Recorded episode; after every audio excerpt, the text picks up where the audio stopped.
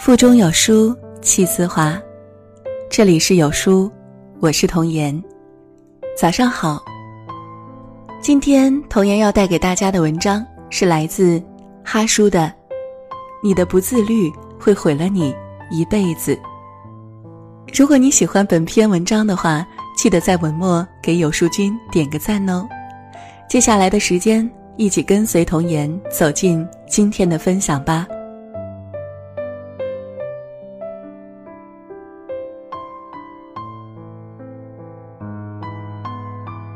两个月前，和一位朋友打赌，如果一个暑假的时间他能成功减去二十斤的体重，算我输。赌约是两千块钱。期间，由于大家都比较忙，也懒得联系。昨天这小子屁颠儿屁颠儿的来找我，我真的被惊到了，整个人真瘦了一圈儿，一大圈儿。我把他往家里的体重秤上拉，结果更让我惊呆。两个月竟然足足瘦了三十斤，我说：“你吃药的吧？”他白了我一眼。不管吃没吃药，你反正是输了。微信上乖乖转了账，晚上还请他吃饭。我太好奇他是怎么瘦下来的。点菜的时候他说：“你少点几个，我已经变了。”我以为他开玩笑，依旧两个人点了四个菜，结果他真的吃了很少。害得我这见不得浪费的人，最后吃的要撑爆肚子。后来他透露了能减肥成功的秘诀：自律还有坚持。每天早餐正常吃，中午吃少一点儿，晚上几乎不进食了。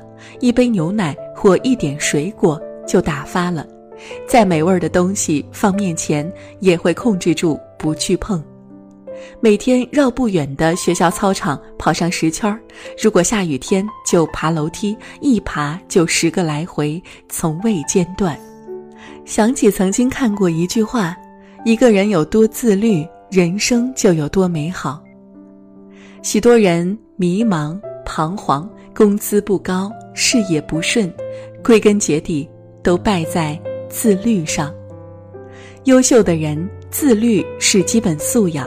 自律的人不一定都优秀，但优秀的人基本都是自律的。李嘉诚再忙也会坚持每天看书，柳传志永远不会让自己迟到。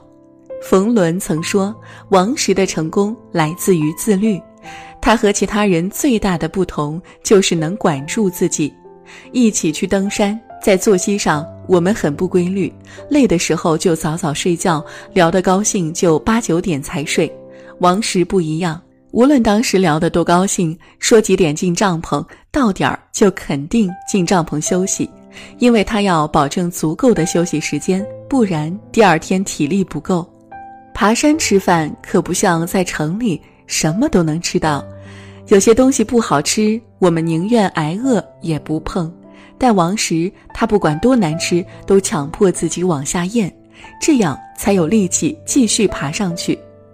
结果我们都知道，王石从四十七八岁开始爬山，用了差不多五年的时间，登上了七大高峰和南极点、北极点。这项记录，很多专业的登山运动员都破不了。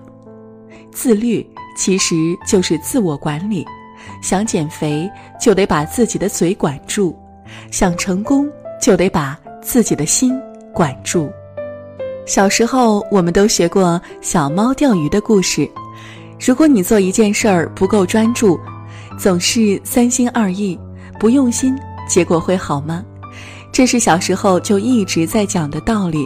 可惜很多人一直到老都做不到。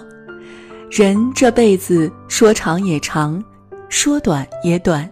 每个人都有选择生活方式的权利，但不同的选择往往带来的是截然不同的人生。你可以选择毫无顾忌、随心所欲地活着，房间很乱，地板很差，随处可见的零食袋儿，周末睡到自然醒，上班摸鱼塘，下班大爷躺。这样的结局很可能是身材肥胖，事业毫无起色，人生灰暗，心中迷茫彷徨，却又懒得行动，自暴自弃，日复一日，年复一年彻底沉沦。你也可以选择有规律的生活，坚持早起锻炼，控制食欲和体重，有时间观念，工作有规划，分主次，知道什么事情该做，什么事情不能做。每月读几本书，保持家里整洁，这也是一种人生。很显然，这样的人基本都会成为各行各业的精英阶层。优秀的人生可能会迟到，但从不缺席。如何提高自律性呢？前面很大的篇幅都在强调自律的重要性。我倒不是说不自律的人就一定不会成功，但请相信。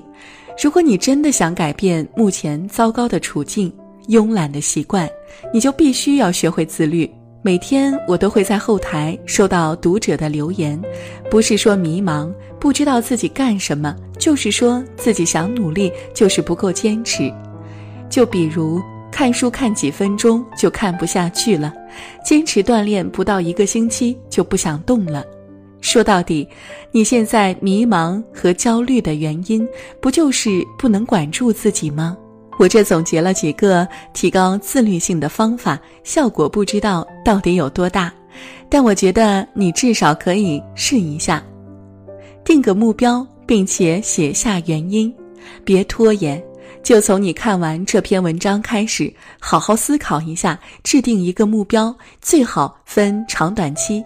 比如我这个月要学会 PPT，做到公司里最好的；我这个月要拿下十个客户；这个月我们团队要挣二十万；今年我要把教师证、会计证考到手。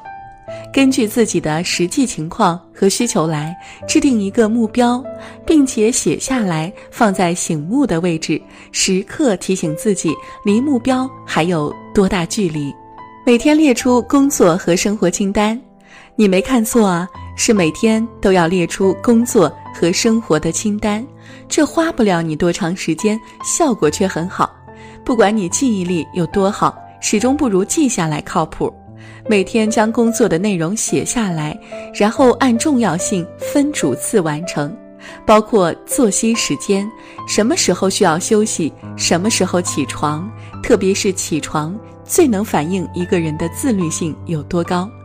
总之，一个原则：今天的事儿必须要今天做完做好，绝对不能往后拖延。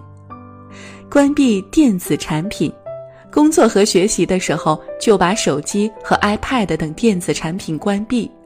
如果你确实需要保持手机畅通，那么请把网络关闭。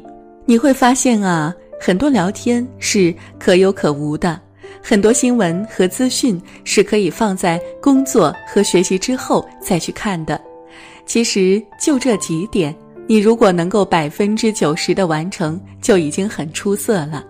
自律不是因为自律而自律，这应该成为你的一种习惯和态度。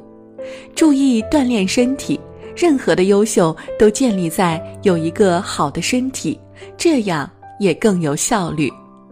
一个人想要有多优秀，就看能控制住自己到什么程度。不管是工作和生活，都是这样。千万别高估了自己的意志力和行动力，这确实很难的。你敢接受挑战吗？在文章下方的留言处写下你的目标，看看一个月之后是否有所改变和突破。